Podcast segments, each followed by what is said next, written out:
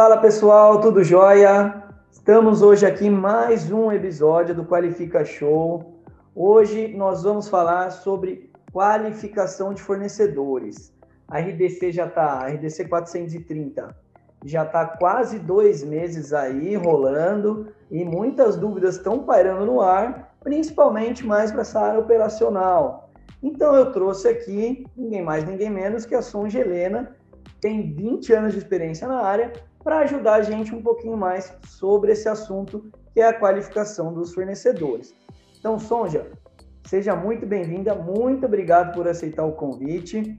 E é isso, é, eu deixo essa, esse primeiro momento aqui sempre para as pessoas, né? Falar um pouquinho de si, é, como que é a sua trajetória profissional, enfim, como que o que fez você chegar até aqui. Então, se você puder passar um pouquinho para nós essa sua trajetória, é, e aí daí por diante a gente vai seguindo depois com perguntas mais técnicas. Mais uma vez, seja muito bem-vinda.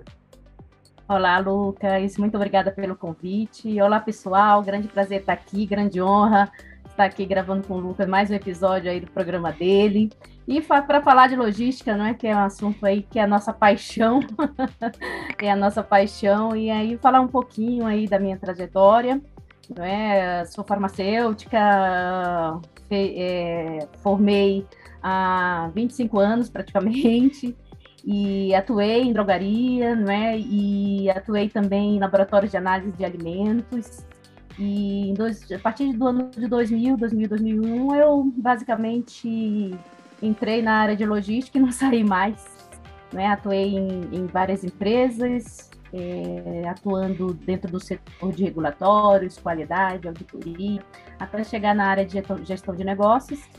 E desenvolvi ao longo dessa carreira também, paralelamente, a, a parte acadêmica, né? que é a publicação de livros, palestras, é, tendo em vista que o meu DNA, como costumo é de pesquisa, né? Vista que eu fiz mestrado e ainda não consegui fazer meu doutorado, que é uma coisa que eu pretendo ainda fazer.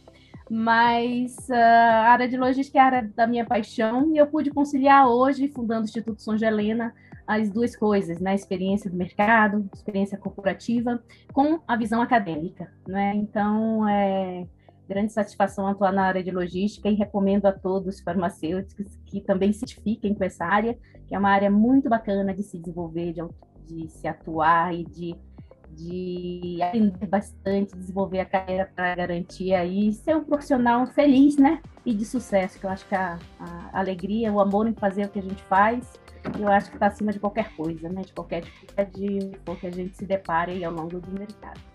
Com certeza, é uma área nossa que eu sou apaixonado também em logística, de uma maneira geral, né? É, a gente que, que fez farmácia na, na, faculdade pouco se fala de logística, né? Então quem entra nessa área eu acho que é, é um sonho mesmo, né? Ou também conheço pessoas que acabaram é, caindo né, na área assim, de paraquedas, mas é, é uma área que está crescendo demais, principalmente agora com as novas normativas, tudo, é uma área que está é, super em alta no mercado. E eu, particularmente, sempre fui apaixonado mesmo por essa área. Pela área acadêmica, então, nem se fala. E no nosso bate-papo a gente falou bastante sobre isso também, né, anteriormente, sobre essa parte acadêmica, sobre a preocupação que nós temos em passar realmente conteúdo de qualidade para o mercado, conteúdo técnico, né, aprofundado, tal. Então, Acho que tudo isso é um engajamento que nós tivemos em comum e foi bacana. E até por isso que eu resolvi chamar a Sonja aí para esse bate-papo nosso hoje, que eu acho que vai agregar para caramba, né, Sonja? A gente falar sobre qualificação de fornecedores de uma maneira geral é um tabu ainda, muita gente fica em dúvida é, até que ponto chega a responsabilidade de um, até que ponto chega de outro, sim, é, sim. O, o que se entende pelos fornecedores, vão ser os fornecedores de uma maneira geral é, entre a própria cadeia, né? Eles mesmos são os fornecedores um do outro, o próprio transporte, vamos lá, terceirizado, quarteirizado, a distribuidora entre a transportadora, é, os players entre uma empresa que presta um serviço de qualificação térmica, qualificação de transporte, enfim, tudo isso entra nesse bololô, né? E eu queria até é, começar a a desmiuçar com, contigo melhor, né? E a gente entender realmente é esse ponto que eu falei, onde, em que ponto é interessante a gente entender é, a qualidade de um determinado fornecedor de uma maneira geral, né? É, o, o que, que, é interessante ou a pessoa que está assistindo esse vídeo analisar em primeiro lugar no fornecedor dele. E aí vamos, vamos destrinchar primeiro, para não ficar muito confuso, os fornecedores é, de qualificação, né, os consultores, enfim, esse pessoal aí. O que, que é interessante o pessoal que está assistindo ver? É, análise de risco desse, desse fornecedor, a capacidade do raciocínio crítico que ele tem. O que, que você acha, na sua opinião, que seria mais interessante aí para a gente tratar? Vamos lá, né? Agora, após a vigência da 430, eu acredito que até antes da vigência, isso no mercado tem evoluído bastante essa questão de uma análise com uma, um olhar de maior criticidade com relação a prestadores de serviços de qualificação né, e de mapeamento e monitoramento técnico. Né? E, paralelamente a isso, também os materiais, os insumos relacionados a, a esse assunto. Né? Eu acho que houve uma grande evolução no sentido de que o mercado está se, se, se moldando mais, muito já preocupado com a RU, né? que é o requerimento de usuário. Eu acho que tudo começa aí, né? Uh, você estabelecer, não é? é? definir o escopo do serviço que você quer de acordo com o teu requerimento de usuário, eu acho que é a grande palavra-chave, né? Integrar isso para em seguida buscar selecionar esse fornecedor de mercado. Eu acho que essa, essa definição do escopo em si é super importante antes de você uh, aí estar avançando em qualquer negociação ou aprovação na qualificação desse, desse tipo de fornecedores. Uh, a questão de, de, de, requisitos técnicos deve estar mencionado dentro da RU, né? De acordo com as nossas referências, guias, né? Que nós temos aí, né? E eu acho que essa junção, né? É, ela é importante, né?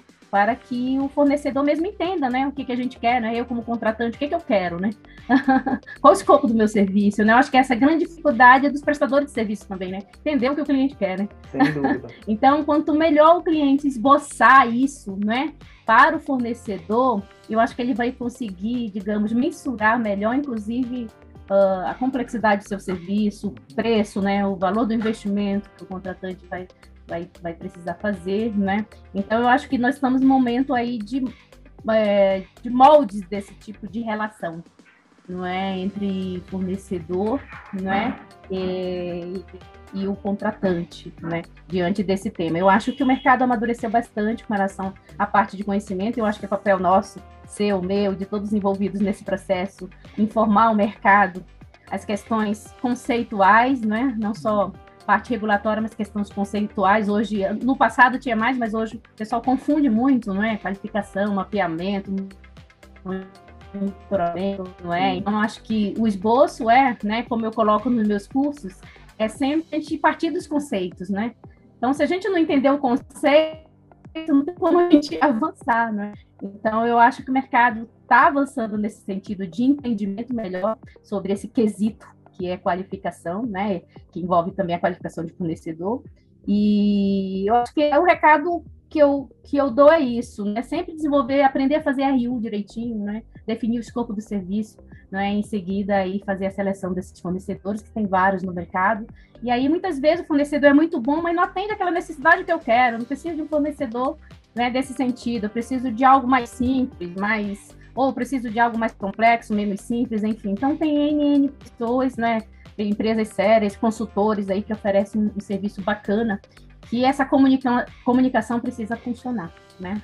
Sem dúvida. Eu falo muito isso pro pessoal. Eu fiz recentemente a live com o Neville também falando sobre esse assunto. É, o, e aí eu acho que entra o ponto que eu comentei sobre o raciocínio crítico das empresas que vão prestar o serviço.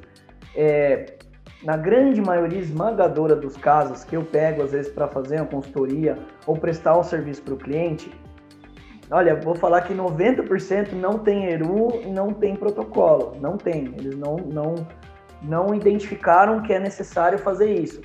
Então, é, eu levo isso como uma obrigação minha, né?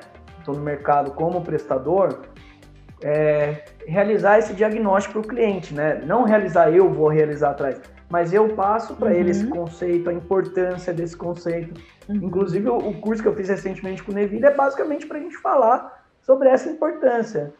É ajudar uhum. as pessoas a identificar a ERU correta dela e a elaborar o protocolo para o mapeamento, para qualificação, uhum. enfim, né? Fora outros uhum. contextos, mas isso é fundamental. Então, eu acho que você tocou num ponto bem interessante que a gente, eu acho que é dever nosso a gente bater isso na tecla disso frequentemente e começar a difundir para o mercado. Porque aí, obviamente, a gente não cria um elefante branco, nem um Frankenstein. A gente vai ter o diagnóstico uhum. assertivo daquela solução. Então, é, eu acho que a dica principal que fica aí dessa pergunta, né, que nós dois discutimos, é o, o, a empresa, o cliente que vai solicitar esse serviço, primeira coisa, se você não souber por onde começar a eruir o protocolo e você fizer a solicitação do orçamento dos fornecedores, veja quais vão te retornar pedindo a eruir o protocolo.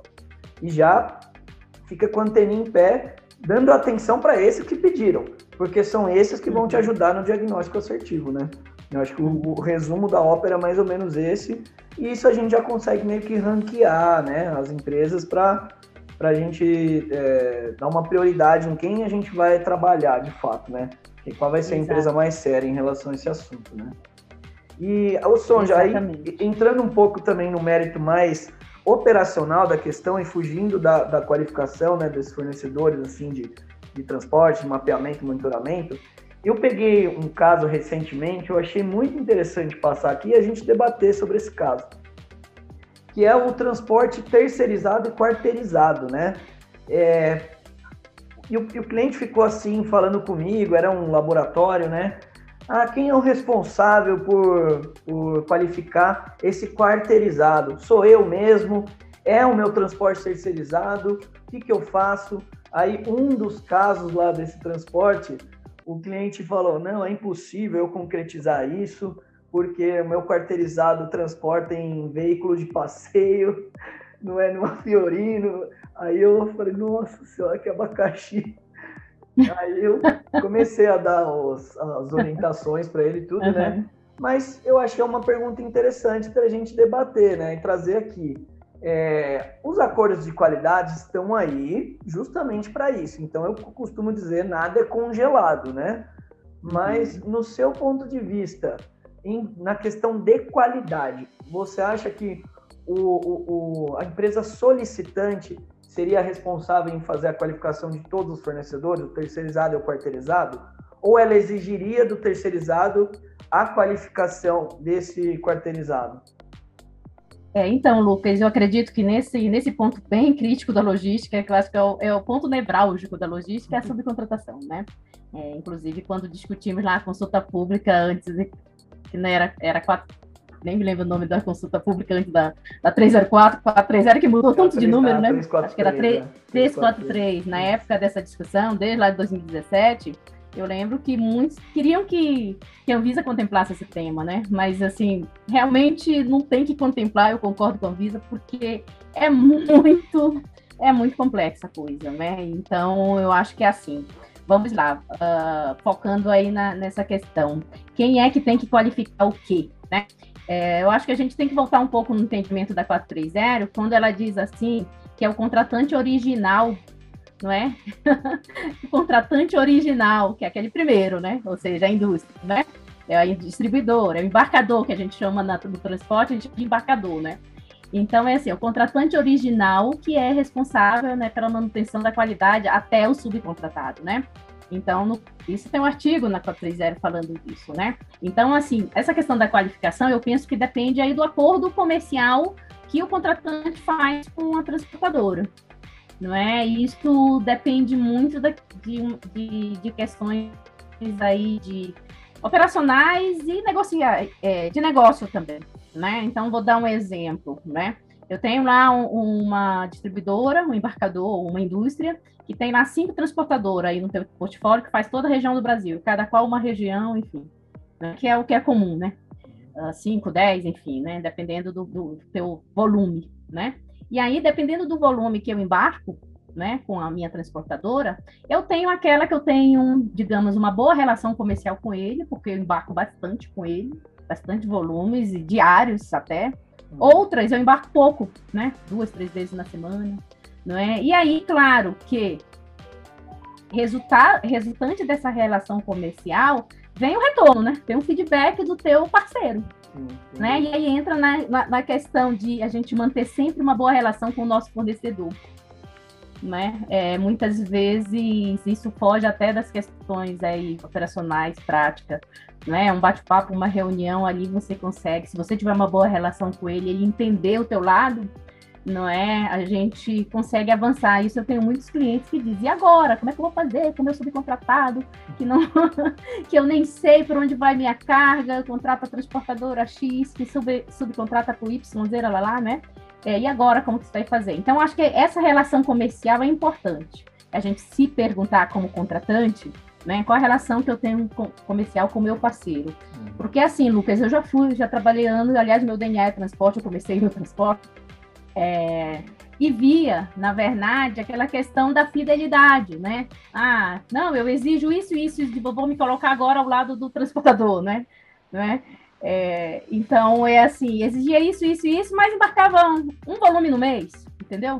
Então, assim, qual a relação de fidelidade, de negociação comercial, né?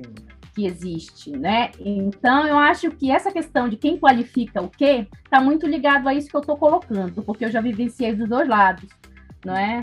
De embarcador e o do contratado, né? Então, é assim, eu, eu entendo o lado das transportadoras pela minha vivência, né? Mais de 10 anos atuando em transporte rodoviário, depois eu fui para o aéreo, enfim. Mas eu acho que essa.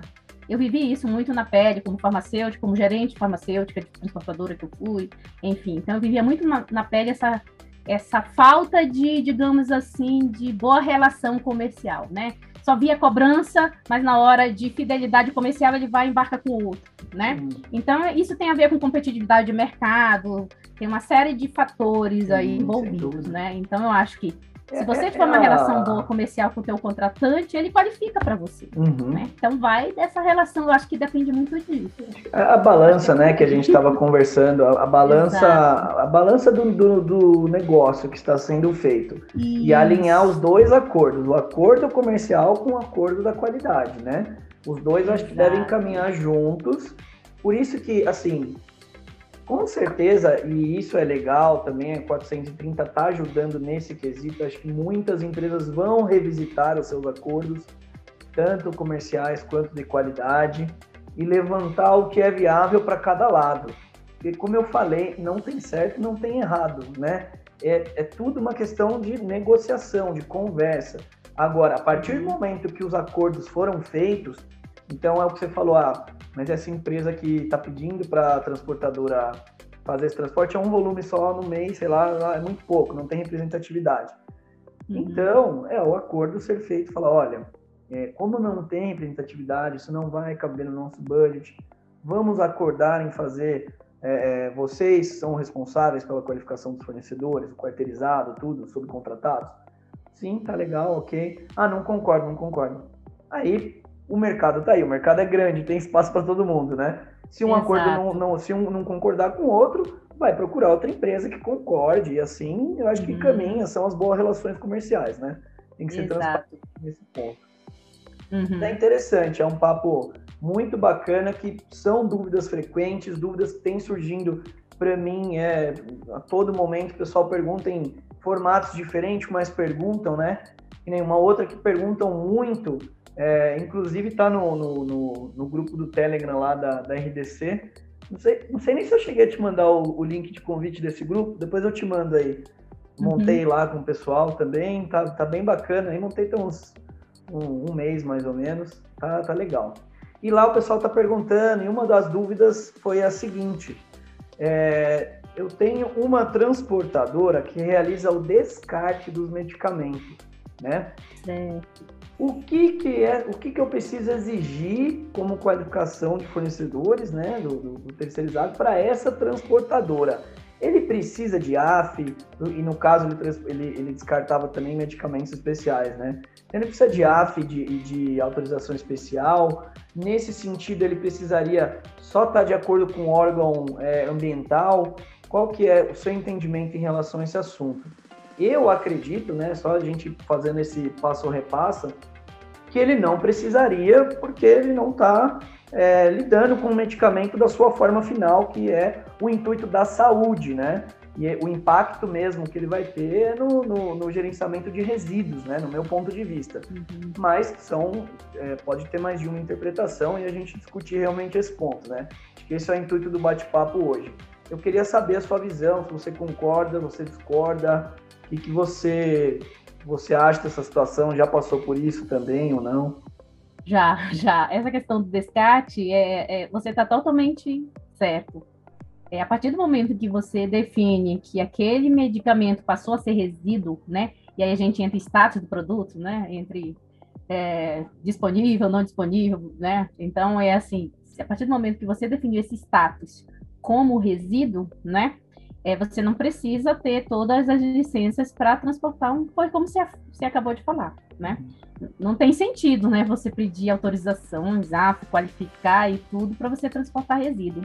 O cuidado que você tem que ter realmente é com as normas relacionadas ao transporte de resíduos, né? E aí entra numa grande discussão lá da época da Política Nacional de Medicamentos, quando a gente discutia lá na Anvisa, com o Sindusfarma, Abrafarma, enfim, é, sobre a questão da, do medicamento ser, ser perigoso ou não, né?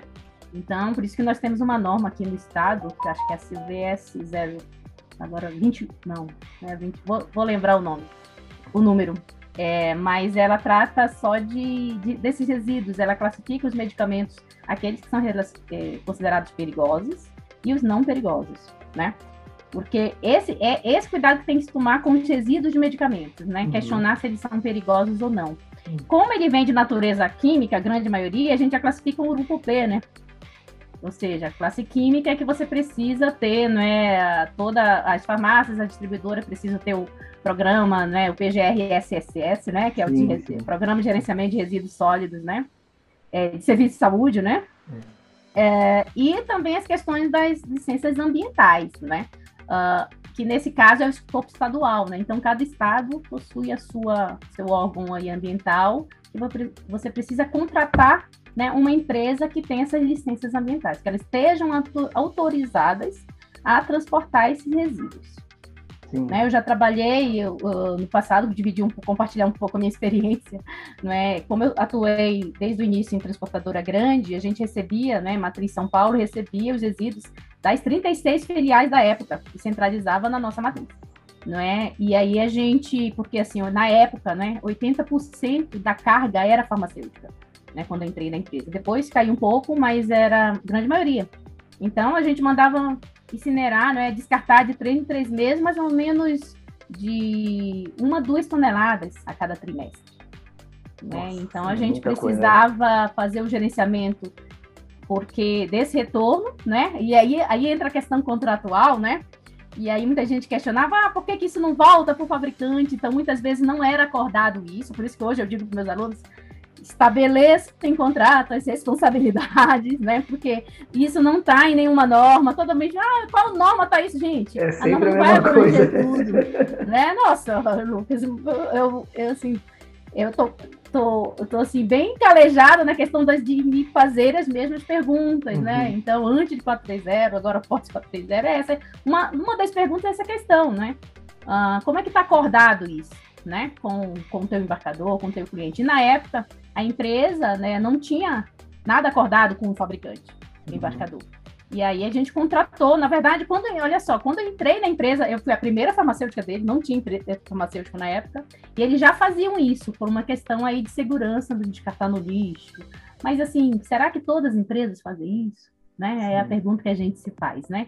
E aí a gente fazia esse gerenciamento de resíduos, eh, voltava o laudo todo. Eu lembro que teve um fato que dois anos depois, um cliente farmacêutico, uma grande indústria farmacêutica, veio me questionar sobre o lote X, eu lembro bem, era o Depaquene, o anticompulsivo, né? Sobre aquele lote X daquela nota fiscal, e eu fui verificar, estava na nossa lista que tinha sido incinerado. Então, consegui uh, dar um feedback para o cliente, comprovando para ele que o produto tinha sido destruído, né? Uhum. Então, é uma questão de responsabilidade solidária, civil, Sim. criminal, sanitária, não é? E uma questão aí de ambiente também, né? Ambiental, Sim, né? Sem dúvida. Não é? Então, assim, se a gente for falar das nossas experiências Nossa, aqui, aí vai, longe, é, aí vai longe, é. Mas eu já imaginei que então... o bate-papo ia, ia, ia, sair assim, porque a gente ia trazer naturalmente. São as é. dúvidas operacionais que o pessoal está trazendo sim, no dia a dia. Sim, então, nada melhor do que a gente trazer essas dúvidas à tona, né? Claro. Discuti-las elas.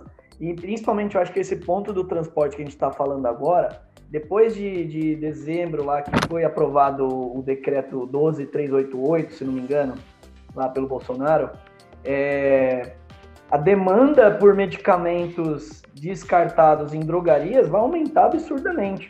Lá, uhum. 10 anos atrás, quando eu estava em drogaria, é, é, eu trabalhei na São Paulo, né? A São Paulo tinha começado a montar os coletores em algumas filiais e testar esse método né, do, do paciente uhum. lá e descartar esses medicamentos. E naquela época era muito confuso, não se sabia o que podia descartar, posso descartar pilha junto, não posso, o que, que eu devo fazer, né? Baterias aí de, de, de registradores, né? Muitas vezes uhum. comuns tal. E eu acho que é, hoje já está evoluindo bastante, isso já está sendo amplamente discutido, mas acho que ainda falta um, o, o que eu falo, o pós-milha final, né? A gente se retém muito na 430 em falar até a dispensação final.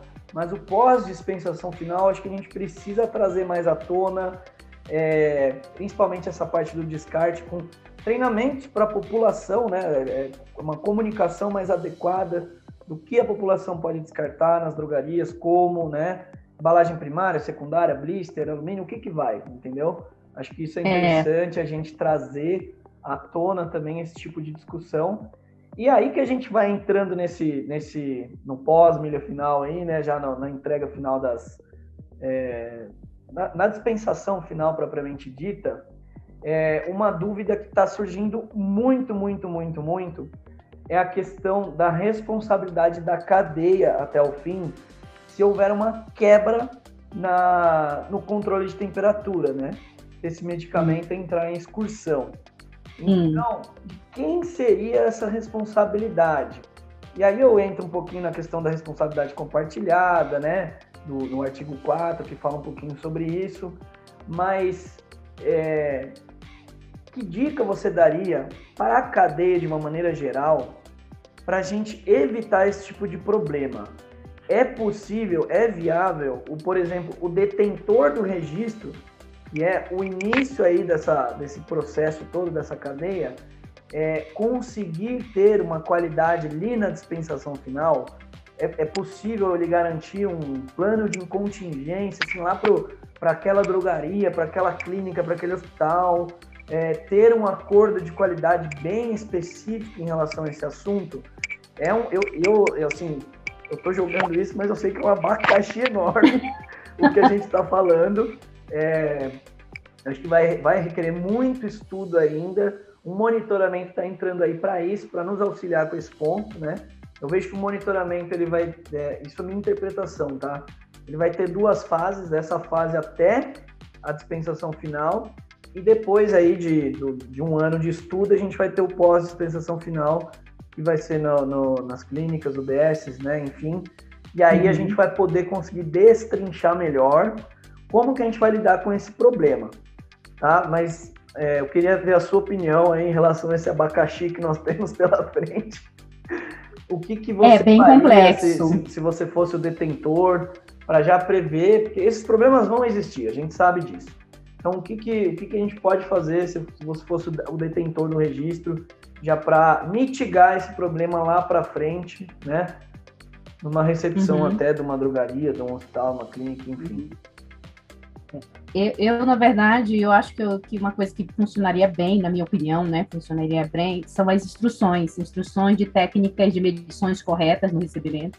Eu acho que esse é um ponto. Muita gente ainda não sabe como medir e muitas vezes o recebedor lá ele devolve e nem muitas vezes não não tem não é um motivo justificável né? Exato. E eu acho que isso é uma questão de treinamento, educação, instrução. Na verdade, é instrução. Eu acho que essa, gosto muito dessa palavra.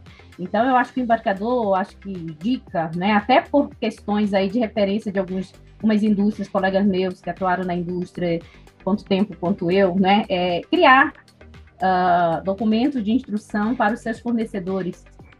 Né? Olha, gente, vamos uh, ensinar o nosso distribuidor, o distribuidor ensina para a transportadora, se essa transportadora ela faz, o, se o modelo dela é transferência, vai para alguma filial, ela vai trocar gelo, a gente é na questão do troca-gelo, né? Sim. Que é uma coisa, uma discussão também bem. Acho vai que longe, nem sei se você faltou esse assunto aí. Uma discussão dessa vai longe. É. Eu, eu não coloquei essa daí, porque, vixe, se, se a gente trouxer isso, acho que é um programa inteiro só para a gente falar sobre troca de gelo. Então, eu, eu acredito muito, para resumir a história, acredito muito na instrução técnica, né? É, fotos, coloque lá, se você não conseguir fazer uma live agora, né, com a pandemia, ou ir pessoalmente treinar o teu parceiro, e o teu parceiro treina o parceiro dele, que treina o parceiro dele, então eu acho que é por aí, né, montar um, um, uma instruçãozinha de duas páginas, com fotinhas lá, olha, receba desse jeito, meça desse, se acontecer isso, faça isso, um fluxogramazinho, duas páginas, eu acho que já adianta, porque hoje as pessoas não têm tempo de estar estudando manual, procedimento, as pessoas não têm tempo. Né? Quem está lá na operação, gente, a vida deles é, é uma loucura. Não é? Então, muitas vezes eu, eu dou treinamento para empresas e sei que é difícil reunir uma data com todo mundo ali no horário. Aí é como eu digo, gente, vamos enxugar aqui, vamos direto ao assunto, né? Então, meus treinamentos são bem direcionados mesmo, sem muito blá blá blá, porque eu sei que as pessoas não têm tempo. Sim. Né? Então, hoje, cada dia mais as, as empresas estão enxugando as suas equipes, né? Uma pessoa responsável por várias coisas, né? Então, eu acho que assim, a gente precisa também facilitar a vida do outro. Uhum. É, eu, né? vejo, então... eu vejo alguns problemas aí, bem isso que, que, que você estava falando. Primeiro, que acho que além do tempo das pessoas, é, eu indo para a ponta final aí mesmo, né, nas, nas redes de drogaria, nos hospitais, uhum. né, UBSs, então nem se fala, o pessoal não tem é, o conhecimento adequado para fazer a verificação Também. correta da temperatura. Isso. Então aí, é, eu mesmo, quando trabalhei na drogaria, era o termômetro infravermelho ainda, que até pouco tempo atrás muita gente utilizava tudo. E a gente tem que ter a noção que ele não é preciso. Mesmo uhum. se você tiver em condições completamente controladas de ambiente e temperatura, uhum. ainda assim ele não vai ter uma, uma precisão correta sobre a, a, uhum. aquele produto que você está medindo. Claro que são ferramentas e ferramentas. Se a gente não tiver como quer trabalhar, a gente vai tentar mitigar os riscos e utilizar ele mesmo, né? Da maneira que puder. É, é o famoso vamos lutar com o que a gente tem, né? Agora, o ideal a gente sabe, seria lá o, o, o, o registrador espeto. em espeto, uhum. né? De todo, ou até o monitoramento em tempo real, que aí resolveria uhum. todos os problemas aí da humanidade, né? Mas o custo dele não é dos mais rentáveis, então a gente sabe que no custo-benefício a gente tem que é, entender a necessidade de cada caso. Por exemplo, a gente pode pegar um caso que a ponta final não tenha nem um, um quando chega um registrador ali de temperatura, né, digo do, sim, do fornecedor, sim. não tenha nem um, um computador para fazer essa verificação. Como é que vai ser uhum. feito nesse caso, uhum. né? Então a gente precisa pensar em todos esses pontos, todos esses aspectos. Tem muita unidade de saúde que não tem um computador. Não tem, não, não, não trabalha e aí não vai ter a mínima capacidade de conseguir verificar essa temperatura. E aí vai ter que uhum. recorrer no infravermelho, vai ter que dar algum jeito, né? E um outro ponto, muitas vezes o parceiro, ele nem sabe os modelos, nem entende desse assunto, ele, ele nem sabe o que comprar. Né? Exato, Falando de subcontratação. Né? Eu dei um, treina, um treinamento só para subcontratados de todo o Brasil. E aí me mandaram uma foto pelo WhatsApp. Ah, o termômetro de pau, de pau. Gente, que termômetro de pau é esse? Aí mandaram, é, é, o de mercúrio no, no, na madeira ali, né? Eles mandaram foto. Não, porque a gente só conhece esse. Né? a gente só tem esse aqui, senhora, entendeu? Então é assim, informação é tudo, né? Sim, é, assim, não adianta eu cobrar do meu parceiro se eu não orientei ele. É aí que eu queria chegar. Por isso sim, que eu, sim. eu acho que eu voto muito pela instrução técnica. É de maneira didática ali em duas páginas, uma página no o fluxo ali, e dizer para ele como tem que fazer. Sim. E olha, me devolve nessas nessas condições. E os cuidados que você tem que ter são esses, esses, esses. Bom. Concordo, concordo. Eu é. acho que é isso, é fundamental realmente, e eu acho que cabe a nós também é, realmente fazer esse treinamento, essa capacitação para as pessoas conseguirem é, entender esse fluxograma do, do, do, das orientações que serão passadas, né? Fotomontagem, enfim, vai ter várias ferramentas que a gente vai conseguir trabalhar, principalmente na manutenção do gelo que a gente estava falando, né? eu não vou nem entrar muito nesse assunto. É a área que eu, tempo, é uma das áreas que é, é uma das áreas que eu mais gosto de falar, mas ela é muito complexa. Então teriam N ferramentas para a gente trabalhar mesmo. A fotomontagem é uma delas. No treinamento adequado dos motoristas, né, dos operadores que vão fazer a manutenção. Enfim, né, os planos de contingência, no caso o motorista vai ter o controle daquele monitoramento em tempo real ou não. É, se, se dá uma excursão de temperatura, qual que é o plano de contingência para aquele motorista, ele vai fazer um cross-docking correndo, armazenagem de trânsito, qual vai ser né, o plano de ação desse cara e, e, esse é um aspecto que eu não vejo hoje em dia, não vejo. Vejo é, muito. Além de não ver, eu ainda queria complementar, não quero ser pessimista, não, mas é a realidade de como eu vejo com a minha experiência agora em consultoria e em treinamento, né? E, não assim, tem, aprendo, é. Cada treinamento que eu dou, eu aprendo muito com o outro lado. Né? Sim, sem dúvida. muito mesmo. E nessa divisão, nesse compartilhamento de conhecimento, né? E aí, junto com a experiência que eu tenho, mesmo eu vou, vou, vou dizer aqui para os teus ouvintes, né? É um trabalho que não tem fim né? Sim. Porque você realiza aquele treinamento, aquela orientação e amanhã muda as pessoas, muda o teu parceiro, muda o motorista, aí você precisa treinar de novo. Não é? Então, é assim, a gente sabe que qualidade é infinita, né? Quem trabalha no setor de qualidade sabe disso, que sempre tem oportunidade de melhoria. Sim. E agora, com uma norma aí, né? Que nos exige, nos, está nos cobrando isso, eu acredito que a, a, o nosso olhar deve ser nessa questão, né? Sim, a, sem dúvida. De trabalho contínuo. Né? Então não adianta oh. a gente só passar uma instrução e virar as costas e dizer que está tudo bem. Sim, eu, eu tive problemas na prática com isso, mesmo é. treinando filial, treinando farmacêutico de filial, treinando parceiro, eu tinha problemas na operação. Tem problema, não tem jeito. Né? É. Então, esse, acho que para concluir essa parte aí, é essa, acho que esse recado que eu gostaria de dar aos teus ouvintes. Acho que é um nicho bem grande que está tá abrindo agora, né, de oportunidade de conhecimento e de negócios, né? A partir de agora, a assessoria em si, né? Essa consultoria mesmo, é, com os treinamentos nesses setores, principalmente a transportadora que veio muitos anos, né? Na, na, no meu ponto de vista, sendo deixado de lado. Então agora que eles, vamos dizer assim, agora eles são a, a bola da vez, né? Bola da vez. É, eu acho que surge muito nicho aí para poder conseguir ter um trabalho mais assertivo, com, com conhecimento mais adequado realmente para essa área. E nesses legal. dias de vigor, de vigência aí da 430, o mercado já mudou, né? As pessoas ah, já estão procurando. Sonja, você conhece alguma transportadora que tem um caminhões qualificados para isso, isso, isso? Nossa, é. esse é o mundo dos sonhos, né? Então... Todo mundo queria o caminhão, né? Com, com climatização, é. enfim. Ah, Ai, é assim, exato. Queria, já queria um negócio pronto, né? Mas, enfim, eu acho que é um avanço, né? Eu acho que a gente que acompanhou aí o início da logística farmacêutica no Brasil e desde o início acompanhou esse aí evolução, eu acho, como a gente já dizia já há 15 anos atrás, o mercado é uma exigência que não tem volta. Né? Uma própria prova está aí. Eu acho que a gente tende a evoluir no seu quesito qualidade, apesar de muitos não concordarem, não é? não aceitarem, não é concordarem, não aceitarem isso eu acho que é um caminho sem volta, né? Mas daqui a 20 anos, se tivermos o mesmo papo aqui no teu canal, nós estaremos aí discutindo outros pontos. Eu vou dizer, Lucas, você lembra quando a gente discutia ali a necessidade de qualificação térmica de veículo? Nossa. Mas, assim, brincadeiras à parte, gente, eu acho que é todo um processo evolutivo de amadurecimento do mesmo, e nós, como profissionais da área, né? Nosso papel aí é realmente passar de informação, né? Como elas são de fato. Sim, sem dúvida. Né? É, então, esse meu, eu coloco em vários lados, porque eu tenho clientes da indústria, né? Trabalhei em transportadora, é, tenho clientes operadores logísticos, tenho os dois, enfim, né? Então, eu acho que eu aprendi ao longo do, da minha carreira foi saber me colocar no lugar do outro ali, né?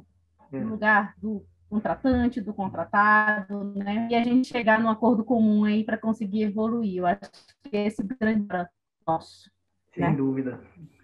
Sonja, é foi, isso. olha, um excelente bate-papo, excelente bate-papo mesmo. Acho que eu, eu consegui trazer aqui um monte de pergunta da galera que estava tava rolando, né? E eu tava vendo que eram perguntas bem frequentes, né? Então achei bem, bem, bem pertinente passar isso. Foi muito legal essa troca, esse bate-papo. É, algumas uhum. visões aí são bem congruentes, né? Então, acho que ajuda o mercado a ter um, um norte, né? um ponto de vista.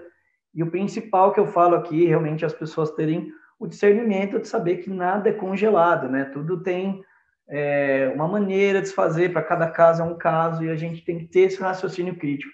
Não é só porque está na lei que é que eu tenho que fazer daquele jeito. Então, a qualidade está aí antes de tudo para a gente ter esse é, é, é, se fundamentar realmente nesse ponto de ter a, a, gestão né, da qualidade do nosso processo. Sonja, eu queria te agradecer aí, o nosso tempo já deu mesmo. É, muito obrigado. Eu vou deixar esse finalzinho aí para você falar um pouquinho sobre o Instituto Sonja Helena.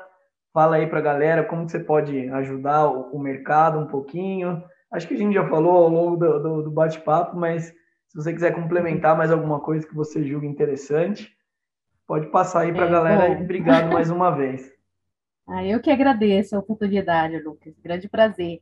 Bom, o Instituto São Gelena ele foi criado né, há quatro anos atrás para disseminar um conteúdo em logística farmacêutica uh, para todo o Brasil, né? Disseminar uh, no sentido, como a gente conversou aqui, no sentido de mostrar os fatos como eles são, né? Nós não, uh, para vocês terem ideia, a gente preza, né, por mostrar aos nossos alunos, nossos clientes, tudo que o mercado pode oferecer, né, no sentido de produto, no sentido de serviço, de maneira imparcial, né? E também é, mostrar, provocar, uh, fazer com que as pessoas, né, elas busquem guias experienciais, manuais, pessoas de referência, etc. Então, nosso trabalho é prestar consultoria, assessoria e treinamento, né? Em company treinamentos abertos, e agora a gente está com um programa de mentoria, né? No qual estamos partindo para a segunda turma de mentoria. Estou muito feliz com o resultado, né? Da troca, né? É, de conhecimento com os nossos mentorados, né? E com isso eu acredito que a gente contribua aí com a evolução do mercado. Então, é essa a nossa missão, né? Prezar pela divulgação do conhecimento, contribuir com a evolução do mercado de logística farmacêutica. E eu, como fundadora do Instituto São Helena, eu acredito que eu tenho essa missão né, a, é, é, desafiadora né, de passar esse conhecimento aí. Né? Caso eu não queira, eu consigo ao menos mostrar onde tem. Olha, Sim, procura exatamente. ali, procura ali que tem, porque ninguém sabe tudo mesmo. Se a gente não souber, a gente, a gente aprende a cada né? dia. Exato, é. então esse é o meu papel dizer para os nossos clientes e alu é, mentorados, alunos, enfim, não é onde buscar isso, né? E, a, e partindo disso eu acabo sendo um canal aí de relacionamento, não é? é? do mercado, né? Então esse é o nosso papel, prezando sempre pela imparcialidade.